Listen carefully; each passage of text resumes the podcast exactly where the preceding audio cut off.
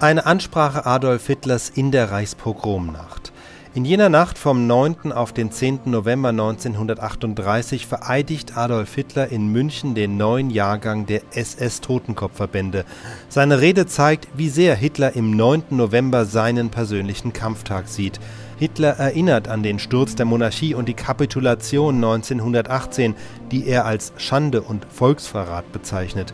Und er erinnert an seinen eigenen gescheiterten Putsch in München, den er damals auch schon bewusst am 9. November 1923 geplant hatte. Genau im Gedenken an jenen Putsch hatte sich die NSDAP-Führung an diesem Abend auch auf dem Odeonsplatz in München getroffen. Dort erklärt bereits Josef Goebbels, dass sich die Partei antijüdischen Aktionen nicht in den Weg stellen werde.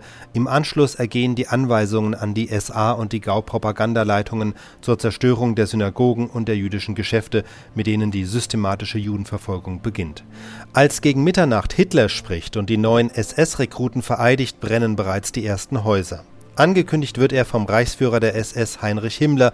Auf das, was in dieser Nacht noch geschehen würde, geht Hitler mit keinem Wort ein. Allen Ehrenkommen Ausdruck! Immer! Achtung! Rissen wir das! Zur Vereinigung hält ab!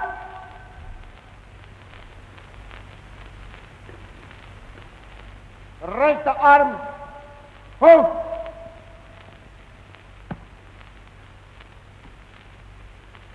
Wir kommen zum Eid. Ich spreche den Eid absatzweise vor und ihr wollt ihn absatzweise nachsprechen. Ich schwöre dir, schwöre dir Adolf Hitler, als Führer und Kanzler des Großdeutschen Reiches,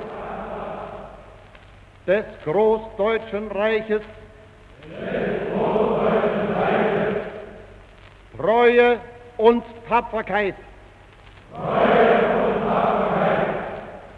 Ich gelobe dir, ich gelobe dir und den von dir bestimmten Vorgesetzten und den von dir bestimmten Vorgesetzten Gehorsam bis in den Tod. Gehorsam So wahr mir Gott helfe. So mir Gott helfe. Arm ab.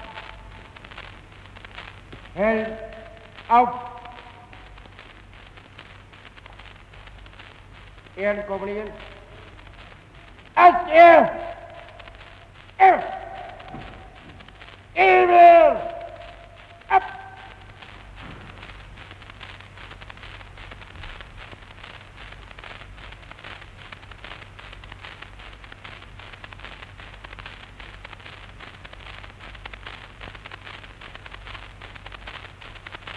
meine SS-Kameraden.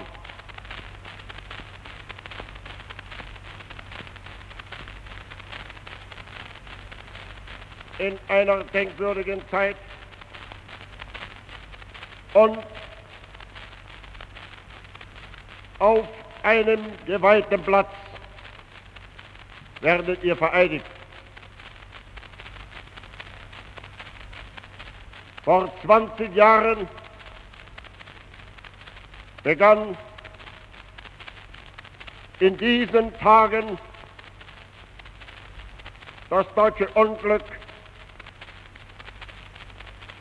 sich zu vollenden.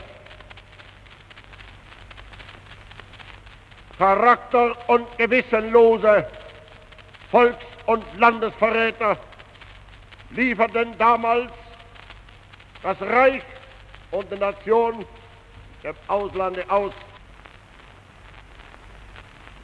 Unermesslich waren die traurigen Folgen dieses Verrates. Ganz Deutschland litt unter ihnen. Überall versuchten nun Einzelne, die nicht bereit waren, sich diesem scheinbaren, unabwendbaren Verhängnis zu fügen, eine Wende herbeizuführen. In dieser Stadt entstand die nationalsozialistische Bewegung. Ich selber wurde ihr Führer.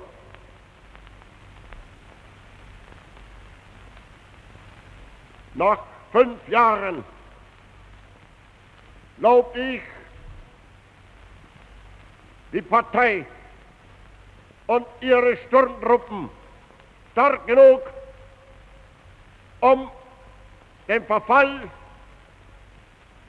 und seinen Verantwortlichen mit Gewalt entgegentreten zu können.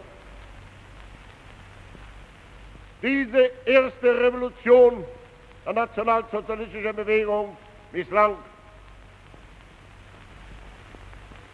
An diesem Tage vor 15 Jahren sind auf diesem Platze 16 Männer gefallen, viele, viele andere verletzt worden, Hunderte wanderten in die Gefängnisse, andere mussten fliehen.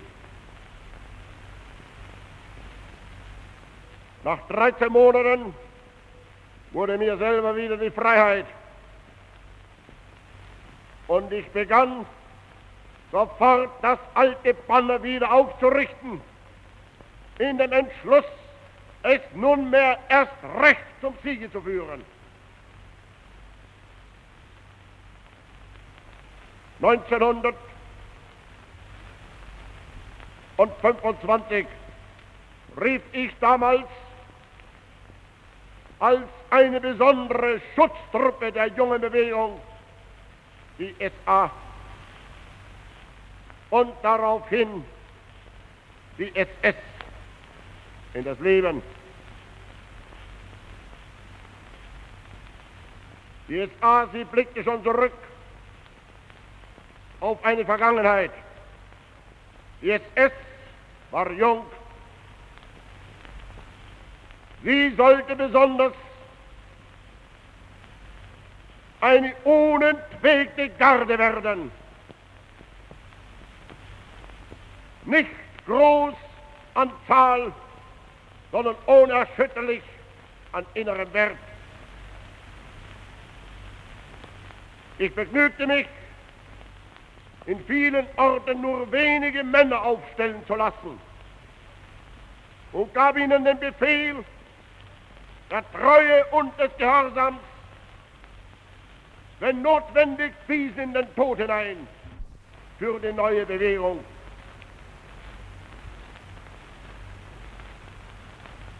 So begann die SS damals aus kleinen Anfängen zu wachsen und wurde allmählich zum schwarzen Korps. 15 Jahre sind seitdem vergangen. Die Fahne hat nunmehr gesiegt, weit über die damaligen Grenzen des Reiches hinaus ist sie die Flagge des deutschen Volkes geworden. Großdeutschland ist entstanden. In diesem Großdeutschland werdet ihr nun zum ersten Mal vereidigt.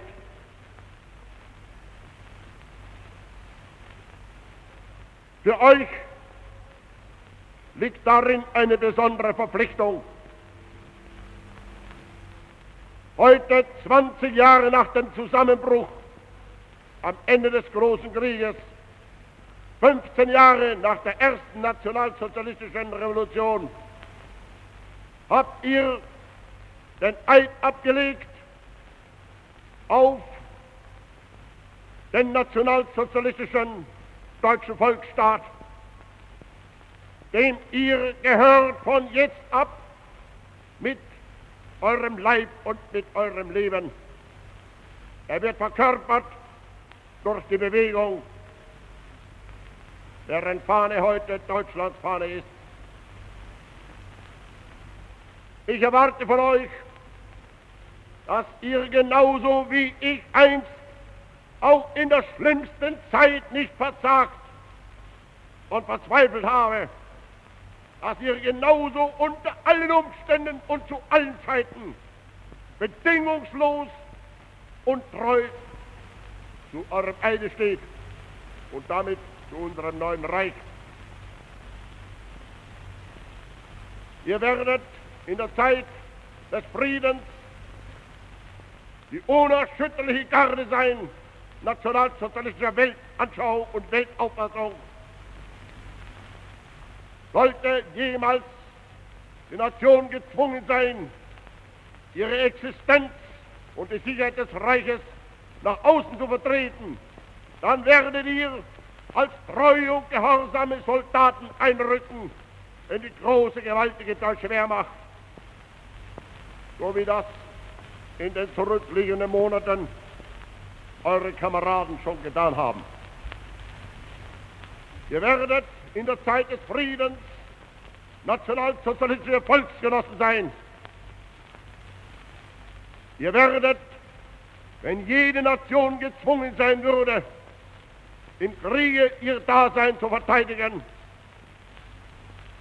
Kameraden sein, treue und aufrichtige Kameraden all der anderen Soldaten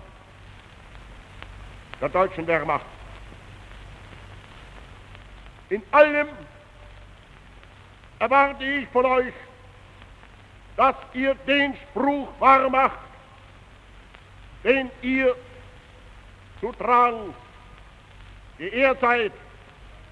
Eure Ehre muss immer und unter allen Umständen die Treue sein.